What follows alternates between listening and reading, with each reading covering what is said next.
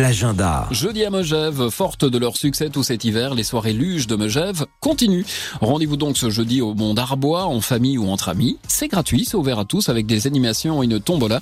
Alors apportez vos luges au pied de la télécabine du Mont d'Arbois ce jeudi. À Valorcine, une session de ski nocturne est proposée ce jeudi de 18h30 à 21h au stade de neige de la Poya au Buet à Valorcine. Au programme à 18h30, descente au flambeau de l'ESF animé par 1000 et de 19h30 30 à 21h. Ski libre, vin chaud et chocolat chaud offert.